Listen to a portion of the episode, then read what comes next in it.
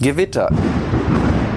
Wer hat es nicht schon erlebt? Hagel, Sturm, Platzregen, unmögliches Wetter, um auch nur einen Fuß vor die Tür zu setzen. Aber es gibt wenige Freiwillige, die sind so fasziniert von Wetter und Gewittern. Ja, die marschieren dann wirklich erst raus. Die blühen so richtig auf, wenn ein Gewitter kommt. Sogenannte Storm Chaser, also die jagen Gewittern hinterher. Und Thema dieses Podcastes ist einerseits, warum setzt die Atmosphäre plötzlich solche riesigen Energiemengen frei und wie können wir auch mittels der Stormchaser bessere Prognosen machen.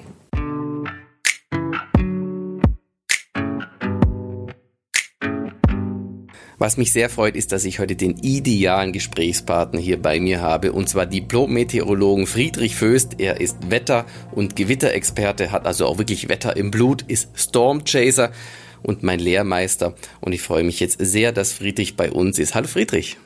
Ja, hallo Georg, grüß dich. Ähm, jetzt eine, eine Frage an dich. Woher kommt denn dein Interesse, deine Faszination an Gewittern oder überhaupt an Extremwettern? Wo hat das äh, bei dir angefangen? Mich hat es als Kind immer wahnsinnig geärgert, wenn Gewitter an meinem Haus vorbeigezogen sind. Dachte ich immer, so ein Mist. Mensch, was haben dies da hinten gut? Da blitzt es, da donnert es, da hagelt es, da regnet es, da stürmt es. Und hier, ja, toll, ist mal wieder nix. Und ähm, das hat sich dann ja irgendwann, äh, ist, ist das dann ja so extrem geworden, äh, die Begeisterung, äh, dass man dann halt auch ähm, zu den Gewittern hingefahren ist. Das ist dann in Berlin passiert. Da habe ich ja anfangs studiert, bevor ich nach Innsbruck kam. Und äh, da habe ich dann einen Haufen anderer wetterbegeisterter Kollegen getroffen, die alle dort studiert haben in Berlin. Das war ja damals so dieses Synoptik-Mecker. Synoptik ist ja, ähm, ja so dieser Schwerpunkt Wettervorhersage, den man dort noch äh, studieren konnte in Berlin. Und die Leute haben sich da alle getroffen und die hatten genau das gleiche Problem. Da standen wir auf dem Wetterturm in Berlin vom Institut für Meteorologie und haben uns Gewitter angeschaut und dachten, hm, die ziehen ja die meisten auch an Berlin vorbei, ganz schön blöd. Aber Gott sei Dank waren die meisten von uns schon motorisiert und hatten einen Führerschein. Und dann sind wir einfach zu den Gewittern hingefahren. Ein sehr vernünftiger und, Ansatz, denn wenn das Gewitter ähm, nicht zu mir kommt, muss ich halt dorthin, ganz einfach. Nicht? Genau so ist es. Und ähm, da, ich denke mal, dass wir so, das war ja Ende der 90er Jahre, somit die ersten waren, die extra für Gewitter irgendwo hingefahren sind, so die ersten Stormchaser mit in Deutschland waren, ähm, die äh, da eben zu den Gewittern hingefahren sind und geschaut haben, was passiert da eigentlich. Und wir hatten aber ziemlich schnell rausgekriegt, ähm, dass man erstmal ja aus Berlin auch raus muss. Und wann kommen Gewitter, lieber Georg? Hm? Tja, dann gerade zur Primetime, wenn am meisten Verkehr ist, logischerweise. Ne? Genau, so. Und jetzt bist du in einer Großstadt und musst da erstmal raus. Das heißt, du bist erstmal Stunden unterwegs, bis du überhaupt mal raus bist. Und dann sind die Gewitter schon wieder vorbeigezogen. So. Ähm, also mussten wir eher rausfahren. Also es war immer ein ziemliche und äh, ziemliches äh, Rumgegurke, bis wir endlich mal in der Brandenburger Prärie waren, um da dann eben dementsprechend auch Gewitter zu sehen. Ähm, aber wir mussten eben unsere Wettervorhersagen präzisieren. Also wir haben uns viel Gedanken gemacht, wir haben viel gelesen, ähm, wie Gewitter eigentlich funktionieren. Und das war ja genauso auch diese, diese Faszination. Ne? Wie funktioniert das Ganze physikalisch? Ähm, was steckt dahinter? Wie können wir Gewitter besser vorhersagen, damit wir sie eben auch äh, besser jagen können und verfolgen können? Und das war schon eine ganz spannende und ja. tolle Zeit. Absolut. Wir haben das ja damals auch auf die Spitze getrieben, weiß ich noch, mit meinen äh, Freunden da aus Berlin. Wir sind ja dann 2002 auch in die USA geflogen, nach Oklahoma und äh, haben dort Tornados gejagt, die an Gewittern recht häufig äh, entstehen und ähm, das war auch eine ganz spannende Geschichte da. Ähm, der Vorteil ist dort, äh, dass man da einfach viel besser navigieren kann. Die haben ja dieses rechteckige Straßensystem Damals noch wenig Verkehrsdichte, wenig Ampeln, ist ja viel Prärie dort in Oklahoma und Texas und Kansas und wo wir überall waren. Und da kamen wir eben sehr schnell von A nach B. Und das war natürlich ein enormer Vorteil gegenüber äh, Berlin und generell in Deutschland, wo man ja viele Kreuzungen hat, viele Ampeln, große Verkehrsdichte, bis man dann endlich mal irgendwo ist, wo man auch ein bisschen Aussicht hat und äh, hofft, dass das Gewitter auch dementsprechend dort langzieht. Eine interessante Frage äh, finde ich, äh, wie fühlt sich das eigentlich an, wenn man in Oklahoma, sage ich mal, ähm, vor so einer Gewitterwolke steht, die sich aufbaut und äh, von der Wolkenbasis bis zur praktisch Tropopause, also bis nah an die Stratosphäre ran, ist das ja ein Riesenteil, was da entsteht, mit einer unfassbaren Energiegewalt, die sich dort entlädt oder umgesetzt wird. Wie, wie fühlt sich sowas an? Ja, es ist äh, ähm, einfach eine, eine ganz spannende Geschichte, die, die da passiert. Äh, du stehst da als kleiner Mensch. Und ich meine, wir beiden sind ja auch nicht gerade so klein. Wir sind ja, denke ich, über 1,85, 1,88, sowas. Ziemlich präzise, ähm, genau. Ne? Und ähm, also ich denke mal, dass wir gegenüber anderen Menschen schon eine ganz gute äh, Aussicht haben.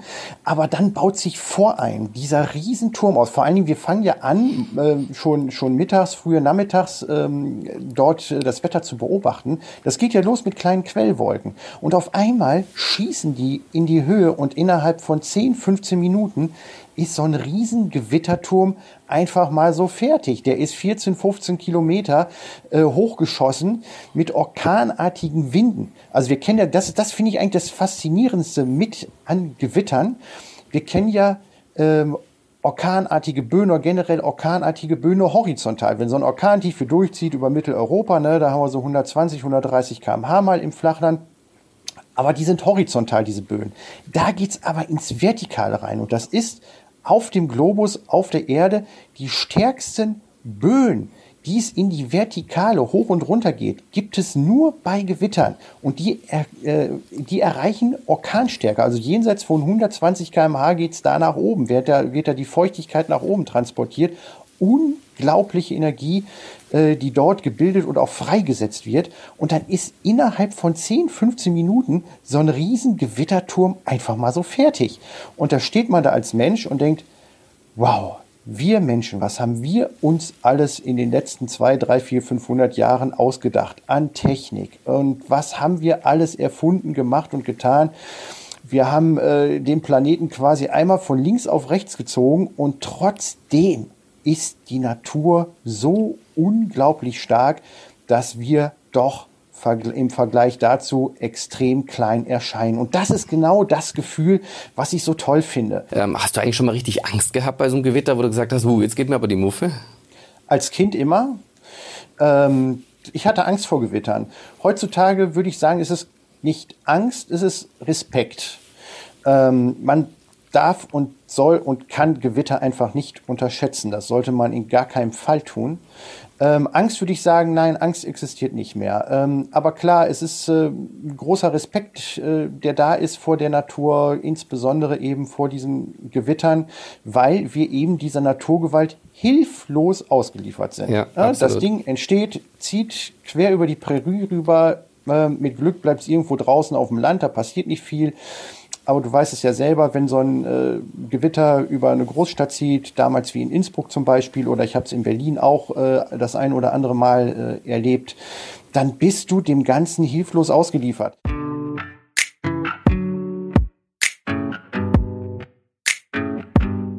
Viele Menschen fragen sich, wie entstehen Gewitter? Wo kommt plötzlich diese enorme Energie her? Und der Energielieferant schlechthin in unserem Sonnensystem, das ist die Sonne. Und der Wasserdampf, der Energiespeicher, auf den kommt es absolut an bei der Gewitterentwicklung. Und zwar ist es so, dass wenn man zum Beispiel jetzt einen Kochtopf auf den Herd stellt und volles Rohr einheizt, dauert es fast gefühlt ewig lang, bis so ein gesamter Liter verdampft ist. Und in der Wolke drin wird der Wasserdampf wiederum kondensiert und genau diese Energie wird frei. Allerdings nicht nur von einem Liter, sondern viel, viel mehr.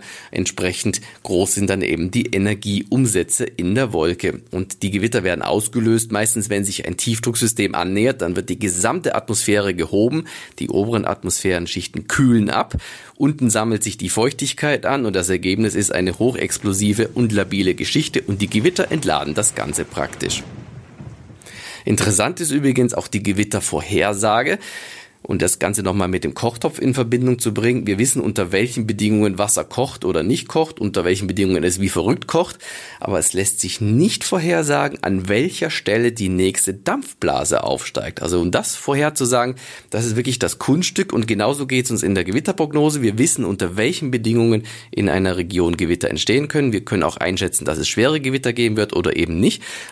Aber wir wissen eben nicht genau, wo das nächste Gewitter entsteht, bevor überhaupt eine Quellwolke vorhanden ist. Also am Tag davor lässt sich noch nicht sagen, welches Dorf versenkt wird von einem schlimmen Unwetter. Da sind wir ganz einfach an Grenzen der Vorhersagbarkeit gebunden, weil wir einfach nicht genügend Informationen haben über die Konvektion in der Atmosphäre.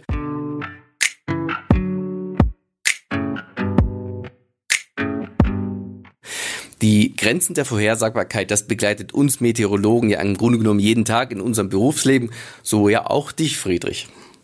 Vollkommen richtig. Ähm, ich meine, wir wissen ja schon ähm, oder können sehr gut abschätzen, ähm, dass am nächsten Tag Gewitter auftreten. Ähm, wo sie allerdings auftreten, das wissen wir in der Regel nicht. Gut, es sei denn, es äh, geht irgendwie eine Kaltfront durch und da sind flächendeckend Gewitter dran, äh, dann ist es auch keine Kunst, dann wird jeder irgendwo getroffen. Aber wenn es gerade so eine punktuelle Geschichte ist, ähm, dann kann man eben noch nicht äh, 24 Stunden vorher sagen, es trifft den Ort und den trifft es eben nicht. Das geht nicht. Und um sich mal so ein bisschen äh, in die Lage des Meteorologen ähm, hineinzuversetzen, das hast du ja ganz äh, anschaulich gerade gebracht, das Beispiel mit dem Kochtopf. Bevor man das Wasser in den Kochtopf reintut, sollte man mal probieren, ähm, einfach mal mit dem Edding einkreisen, wo man meint, wo die erste Blase im Kochtopf aufsteigt. Und ich wette, dass viele Leute damit ähm, daneben liegen. Na, man weiß einfach nicht, wo im Kochtopf steigt jetzt die erste Blase auf. In der Natur passiert ja genau das Gleiche, hast du ja schön gesagt. Ne? Die Sonne scheint da rein auf den, auf, den, auf den Boden, erhitzt die Luft und äh, warme Luft steigt auf. Das sind dann diese Luftschläuche, analog zu den Blasen im Kochtopf und daraus werden dann hinterher die, die wunderbaren Schauer- und Gewitterwolken. Und wo die aufsteigen, wissen wir halt nicht. Und solche Dinge sind leider Gottes erst 20, 30 Minuten maximal vorher vorhersagbar, wenn die Gewitter sich auf dem Radarschirm bilden, auf dem Niederschlagsradar, wenn wir da die ersten Punkte sehen, sagen, jo, jetzt geht's los. Und dann geht ja erst diese ganze Warnmaschinerie erst richtig in Gang. Vorher ist es einfach nicht möglich, beziehungsweise es gibt Vorwarnungen, dass Gewitter auftreten könnten. Aber die Landkreise sind groß und ob das jetzt Klein Kleckersdorf trifft oder, oder äh, das Nachbarkaff, das weiß man leider Gottes eben erst 20 bis 30 Minuten vorher. Ja, ist absolut so und ähm, das äh, sind äh, für uns momentan, äh, für uns Meteorologen einfach gegebene, sag ich mal, Grenzen der Vorhersagbarkeit. Ähm, wir leben ja in einem kausalen Universum, also zuerst, frei nach Harald Lesch, kommt die Faust und dann der Schmerz. Und dadurch, dass in der Atmosphäre, in der Physik alles nach strengen mathematischen Gesetzen, nach Ursache-Wirkungsprinzip abfährt, ähm, muss man im Prinzip so viel Details wissen, kleinräumige, die man einfach noch nicht weiß oder auch noch nicht detektieren kann. Und je mehr Informationen es gelingt ähm, aufzusammeln und je detaillierter die Modelle werden, desto besser wird man auch im Laufe der Zeit. Aber die ganz perfekte Prognose für Gewitter, die würde es, würde ich mich mal vorsichtig aus dem Fenster lehnen, wahrscheinlich äh, zu unseren Lebzeiten und vielleicht auch viele Generationen nach uns niemals geben. Das ist richtig. Sehe ich genauso. Ähm, die Vorhersagbarkeit von Gewittern bleibt quasi so ein, so ein ja, so, so eine Königsklasse, so ein, so ein Champions League-Ding. Ja, ähm, das, äh, da sind ja Heerscharen von Forschern dran, äh, das noch weiter zu verbessern, aber diese kleinräumigen Entwicklungen. Ich denke auch, dass das in den nächsten Jahrzehnten einfach noch nicht genau vorhersagbar ist. Vielleicht kann man es ein bisschen weiter eingrenzen. Soweit würde ich mich vielleicht auch schon mal rauslehnen aus dem Fenster. Aber dass man 24 Stunden vorher sagt, pass mal auf, du wirst sicher morgen vom Gewitter getroffen und äh, der Nachbarort, äh, der bleibt gänzlich trocken. Ich glaube, das ist einfach nicht möglich.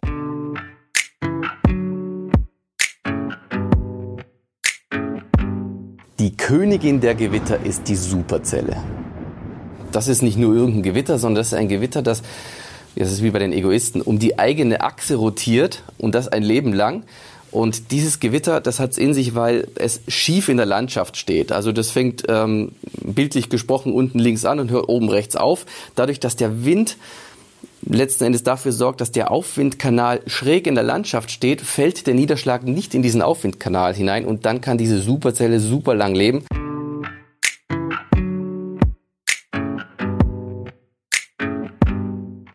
Und das Spannende, Fritz, das ist ja die Rotation so einer Zelle. Genau, die Rotation, ähm, das ist äh, was ganz äh, Interessantes und Spannendes, wo wir Stormchaser ja auch immer drauf schauen, wenn wir dann draußen äh, unterwegs sind. Was passiert eben am Aufwindkanal, wenn der anfängt zu rotieren? Weil da kann es ja dann durchaus sein, bei dementsprechenden Wind, äh, Windumgebung, seine sogenannte Windscherung, wo der Wind eben mit der Höhe zunimmt und äh, dann auch gleichzeitig seine Richtung ändert. Dadurch kommt die Rotation ja in die, in die Gewitterzelle rein. Und dann kann es durchaus passieren, äh, dass sich diese Rotation ähm, ja vom Boden her abhebt beziehungsweise in die Zelle hineingelangt und dann haben wir durchaus dann auch die Chance, dass sich ein Tornado bildet und das ist ja etwas, was uns äh, Stormchaser ähm, ja so fasziniert und wo wir eigentlich ja auch drauf aus sind, ähm, mal so einen Tornado zu sehen. Und äh, das ist also schon was ganz Erstaunliches, dass so etwas funktioniert und dann eben diese Rotation bis zum Boden sichtbar wird in Form dieses äh, Wolkenschlauchs, in Form dieses Tornados. Und äh, das ist natürlich für jeden Stormchaser ein Highlight, wenn man so etwas mal zu Gesicht bekommt. Absolut, ja. Ich erinnere mich auch an ein rotierendes Gewitter, das wir gemeinsam erlebt haben. Und zwar nicht im Flachland, sondern im Hochgebirge tatsächlich in Innsbruck, als äh, wir den Jahrhundert-Downburst dort miterlebt haben. Also ein Gewitter mit unfassbaren Fallböen. Das war eine sehr labil geschichtete Atmosphäre und ähm, dann sind diese Fallböen, und das ist das Interessante in den Alpen, in den Tälern so gut kanalisiert worden, dass man Windgeschwindigkeiten hatten, also in 30 Metern Höhe an einem Windmast in Innsbruck wurden 179 Kilometer pro Stunde Orkan gemessen. Entsprechend gab es auch Schäden. Flugzeuge wurden buchstäblich vom Winde verweht und ähm, es gab da richtig Stress an diesem Tag und wir hatten ja ein Video gemacht. Aber das haben wir, glaube ich, bis heute nicht veröffentlicht. Aber wir waren da so in Ekstase, gell? Ja, richtig, genau. Ich weiß noch, dass wir dann einfach nur noch äh, geschaut und geschrien haben, guck mal, was da ist. Und äh, nee, ja genau, das äh, Video gibt es, aber ich glaube, das ist noch, noch gänzlich irgendwo in irgendwelchen Archiven äh, dann, dann verschwunden. Also wir haben ja viele Bilder gemacht und wo du nochmal äh, auf die Rotation äh, hingewiesen hast, genau, das war so äh, unglaublich faszinierend, wie sich dieses Ding gedreht hat, auch mit bloßem Auge, ohne Zeitraffer, wunderbar zu erkennen ähm, wie sich dieses Teil wie, wie ein Karussell auf dem Jahrmarkt, äh, dieser Aufwindkanal äh, gedreht hat. Und ja, ich weiß, dass, dass wir da standen und gesagt haben, ah, gleich kommt Tornado und so weiter und so fort. Der hat sich Gott sei Dank, muss man ja sagen, nicht gebildet. Ne? Also das war ja auch direkt dann über dem Innsbrucker Stadtzentrum. Aber es, äh, der Downburst an sich, also diese Gewitterfallböen, die aus dem Gewitter rausgelaufen sind, diesen orkanartigen Böen. Ich weiß noch, wie vorher so ein, äh, als das Ding dann aus dem Sellrheintal rausmarschiert ist, ins Inntal rein, äh, wieder vom Innsbrucker Flughafen äh, so eine Staub- und Sandfahne vorhergetrieben worden ist. Und da haben wir schon gesehen, oh, oh, guck mal, was da jetzt gleich passiert. Und dann kam eben diese Meldung vom Flughafen mit diesem Windmaster in 30 Meter Höhe von 179 kmh. Das war also schon außergewöhnlich und dementsprechend war ja auch das Schadensbild dann in Innsbruck. Es sind ja verbreitet Bäume umgestürzt, Dächer sind abgedeckt worden. Es äh, war ja doch dann hinterher ein ziemlich großes Schadensbild, was da entstanden ist, äh, auch durch die Kanalisierungseffekte, die zusätzlich nochmal für eine Beschleunigung des Windes gesorgt haben das war schon wirklich außergewöhnlich, was da äh, geschehen ist. Und seitdem ist ja auch nie wieder so eine hohe Windböe gemessen worden. Ja, genau, um das auch mal einzuordnen für unsere Zuhörer. Also wir äh, sind natürlich jetzt nicht äh, Menschen, die sich darüber freuen, wenn irgendwas kaputt geht, sondern haben natürlich die absolute Faszination wirklich für das Wetter. Was ist die Physik der Atmosphäre? Warum oder wie gestaltet die Atmosphäre solche spektakulären Events? Aber äh, am liebsten natürlich über unbewohnten Gebiet, äh, wo keine Menschenseele irgendwie von tangiert wird. Aber unglücklicherweise Weise trifft es halt manchmal auch bewohnte Gebiete. Da kann man, äh, egal ob man sich über Gewitter freut oder nicht, äh, nichts machen. Ja. Er ist immer so ein zweischneidiges Schwert als Stormchaser. Ne? Generell ähm, auch als Meteorologe, man ist fasziniert auch über Hurricanes ähm, in der Karibik, ähm, Taifune, ähm, Stürme jeglicher Art und Weise. Ähm, aber natürlich weiß man, es treten hohe Schäden auf, äh, es gibt Tote. Ähm, aber das ist ja auch irgendwo gleichzeitig auch wieder der Ansporn, präzisere Prognosen zu machen, äh, um eben rechtzeitig die Leute davor zu warnen. Bei großräumigen Stürmen wie Hurricanes, Taifune, Zyklone, Orkantiefs und so weiter, das gelingt uns ja schon sehr gut. Und ähm, dementsprechend ähm, sind ja auch da die äh, vor allen Dingen auch die, die Opferzahlen in den letzten Jahrzehnten deutlich runtergegangen, äh, weltweit. Ähm, aber bei Gewittern ist man natürlich, wie wir schon angesprochen haben, dieser Kurzfristigkeit ausgesetzt. 20, 30 Minuten. Und da ist also gerade im Warnsegment noch jede Menge Luft nach oben.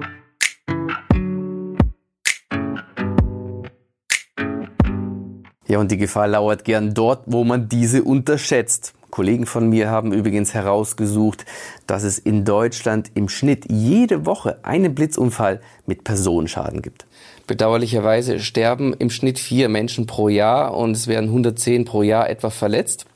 Und bei den meisten Blitzunfällen mit Personenschaden hat man auch die Situation, dass gleich mehrere Menschen betroffen sind, wenn zum Beispiel bei Sport- oder Freizeitaktivitäten, Fußballspiel, Golfplatz, der Blitz irgendwo einschlägt, äh, dann sind meistens mehrere Menschen davon betroffen, weil äh, ja der direkte Einschlag vom Blitz, den, den werden die wenigsten glücklicherweise erleben, aber dadurch, dass die Spannung, wenn der Blitz irgendwo einschlägt, weit über viele Meter weitergeleitet wird, äh, kann es dann eben auch viele Menschen tatsächlich ähm, auch zum Teil schwer verletzen, eben auch mit tödlicher Folge. Übrigens neben Sport- und Freizeitwetterunfällen äh, bei Gewitter an zweiter Stelle stehen Festivals, Konzerte, Picknicks, natürlich alles draußen im Freien. Da werden äh, mit die meisten Menschen eben auch mit verletzt bei Gewittern, weil man eben nicht rechtzeitig die Zeichen der Zeit erkennt und es eben nicht rechtzeitig schafft, in ein, stabiles Haus oder in ein Auto zu flüchten. Übrigens ähm, der Sachschaden 2019 durch Gewitter sind 210 Millionen Euro, also durch Blitze und Überspannung. Also da ist auch ein gewaltiger Versicherungsschaden alle Jahre wieder zu beklagen, der eben durch Gewitter entsteht.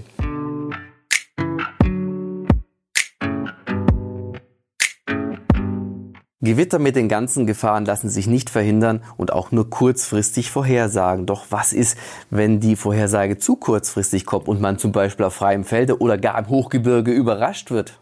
Ja, das äh, kommt auch immer mal wieder vor. Wobei so ganz überrascht äh, kommt ein Gewitter ja dann doch nicht. Erstmal sollte man, wenn man wandern geht oder generell draußen unterwegs ist äh, im Sommer, sich über die Wetterlage informieren. Und äh, wir haben es ja schon angesprochen, in der Regel wissen wir auch am nächsten Tag, ja, wir haben eine Gewitterwetterlage. Und spätestens dann, wenn das angekündigt ist, sollte man äh, auch ähm, jeder hat ein Smartphone, da gibt's verschiedene Apps mit Radern drauf. Nicht diese blöden Vorhersagen, das ist das meiste ist Blödsinn, aber diese Niederschlagsradars, die sind gut und da kann man sich eben auch draußen, wenn man mal ähm, Empfang hat, äh, kann man äh, sich dann eben auch das Radarbild ansehen äh, und sagen, jo, pass mal auf, das zieht jetzt hierher oder es zieht eben nicht hierher. Dann äh, kündigt sich so ein Gewitter ja meistens auch mit irgendeinem Donnergrollen an aus der Ferne. Ne? Wenn es nicht direkt über einem entsteht, was ja ziemlich unwahrscheinlich ist, kündigt sich so ein Gewitter mit Donnergrollen an. So, und es, es wird dunkel, ne? die, die Wolken werden dunkler und so weiter und so fort, der Wind frischt auf. Das kriegt man ja irgendwo auch mit. So, sollte man dennoch vom Gewitter überrascht werden, dann ist ja immer, ne, das lehrt uns ja auch die Physik, man sollte sich klein machen, weil so ein Blitz zum Beispiel, das ist ja auch eine enorme Gefahr. Du hast es ja gesagt, Blitzschlaggefahr bei Gewitter ist neben Sturm eine, eine sehr große lebensbedrohliche Gefahr. Und das lehrt uns die Physik. So ein Blitz ist ja eine faule Sau. Ne? Der nimmt den Weg des geringsten Widerstandes. Und wo hat er den geringsten Widerstand? Wo schlägt er gerne ein? Klar, in hohe Gegenstände, das kann ein Strommast sein, das kann ein Hausdach sein, das kann eine Bergkuppe sein, Gipfelkreuz, weiß der Geier was. Das ist nicht immer so, der schlägt auch in, in, in die offene Prärie aufs Feld ein oder in See oder was auch immer. Aber das meiste an Blitzen geht halt in hohe Gegenstände. Genau, und wenn man in so, so einem freien Feld dann steht, äh, wir mit unseren 1,85 dann äh, die höchste Erhebung ist, dann ist tatsächlich die Gefahr, ähm, vom Blitz direkt äh, getroffen zu werden, dann doch höher, als wenn man eben sich eben ein bisschen klein macht und die Hocke geht. Aber eigentlich ist genau. ja nicht, äh, nicht der direkte Treffer vom Blitz, also das ist fast so ein bisschen wie der ich sag mal, der Lotto-Sechser mit einem negativen Vorzeichen, der inverse Lotto-Sechser, den, den schafft man eigentlich fast nicht direkt getroffen werden zum Blitz. Das ist einfach sehr unwahrscheinlich. Aber die meisten Menschen, die durch Blitze verletzt und oder gar getötet werden, äh, werden ja durch die Schrittspannung ähm, getroffen. Und diese ist ja weit, also weit ist übertrieben, aber einige Meter vom Blitzeinschlagsort entfernt ja noch eine tödliche Gefahr. Richtig, deswegen heißt immer die Devise Füße zusammen. Ja. ja? Ähm, man kann nach Gewittern nicht selten, gerade auf äh, Kuhweiden, wo die Kühe noch draußen stehen dürfen, äh, sehen, äh, dass äh, da die ein oder andere Kuh äh, dann da niederliegt. Ähm, das, da ist auch kein Blitz direkt in die Kuh eingeschlagen, sondern ins Umfeld. Und eine Kuh hat vier Füße, wie wir alle wissen. Und vor allen Dingen zwischen Vorder- und Hinterläufen sind, äh, ist eine Menge Platz und eine Menge Wasser. Die Kuh besteht ja auch zum Großteil aus Wasser, wie wir Menschen auch. Und äh, das leitet eben sehr gut. Und von daher gilt auch bei uns Menschen, Füße zusammen. Ganz wichtig, um eben nicht diese Schrittspannung herzustellen, um nicht zwei äh, Potenziale zu überbrücken, sondern eben genau dieses Potenzial eben nicht aufzubauen, müssen wir die Füße zusammen machen und vor allen Dingen, du hast es eben angesprochen, klein machen. Das ist auf dem Feld ein bisschen blöd, weil man dann in die Hocke muss. Ähm, sucht euch irgendwo eine Mulde, einen Graben. Klar, man wird mal klitschenass, aber das ist nicht so schlimm, als wenn man eben vom Blitz getroffen wird. Was eben übrigens überhaupt nicht zu empfehlen ist, sind irgendwelche Bäume, Waldränder. Oder es gibt auch, ist auch schon in den letzten Jahren passiert, äh, Bushaltestellen oder irgendwelche Schutzhütten, die irgendwo am Feldrand stehen.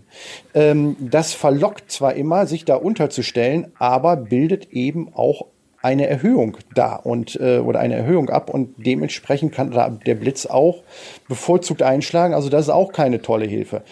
Auto ist immer klasse, das haben wir ja auch gemacht als Stormchaser, damit wir gute Sicht haben, waren wir ja auch immer irgendwo auf dem freien Feld oder auf irgendwelchen, ich erinnere mich am Irschenberg oben auf dieser Bergkuppe und haben da geschaut.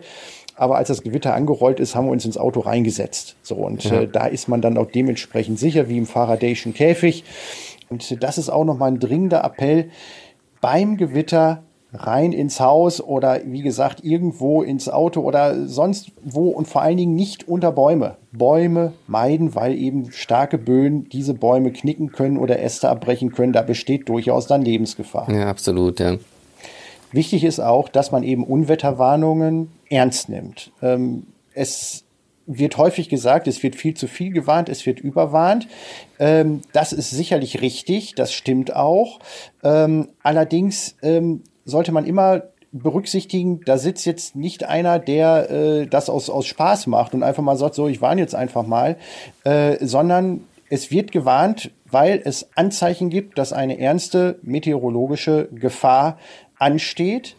Äh, wir wissen, es trifft nicht immer alle gleichmäßig und gleichzeitig, das ist auch klar, gleichermaßen.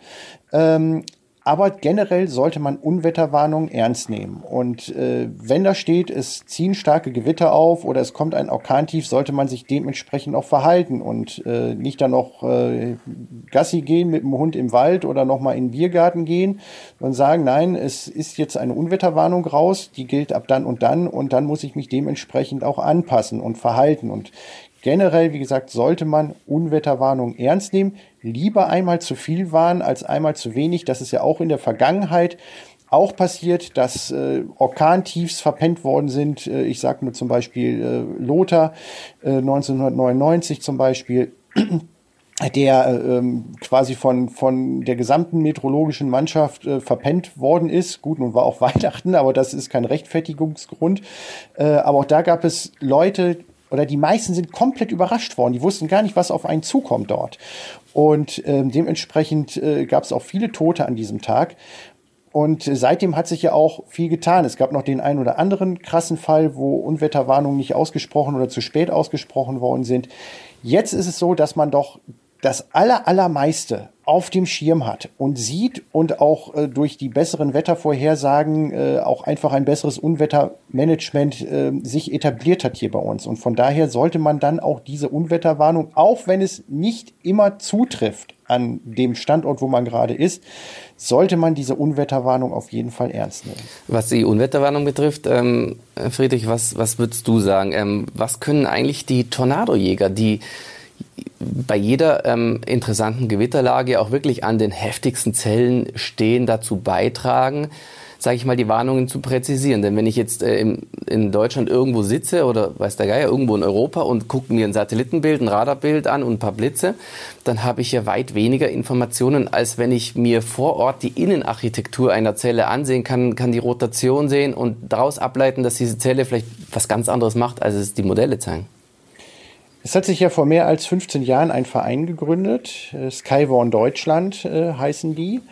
Und ähm, die äh, Storm fahren raus zu den Gewittern. Die sind mittlerweile in ganz Deutschland organisiert und schauen, was passiert an diesen Gewittern. Und die Storm Chaser sind in Kontakt mit den Wetterdiensten und ähm, nach einem bestimmten, nach objektiven Kriterien werden dort Meldungen abgegeben, dass also der Metrologe bei dem Wetterdienst dann sagen kann oder die, die Meldung auf dem Schirm hat und dann dementsprechend äh, Unwetterwarnung präzisieren und aussprechen kann. Und das ist also schon eine ganz große Hilfe und tolle ehrenamtliche Arbeit, die dort seit über 15 Jahren geleistet wird. Ja, also da wird ähm, einerseits Hobby und andererseits äh, wichtiges Warnmanagement äh, miteinander sehr gut verknüpft bei dem Storm Chasen. Friedrich, ich danke dir sehr, sehr vielmals für deine Zeit und für die wirklich ganz tollen Informationen. Und ähm, ich hoffe, dass auch allen Zuhörern und Zuhörerinnen das äh, Gewitterstück von uns gefallen hat und äh, wünsche damit eine gute und gesunde Zeit.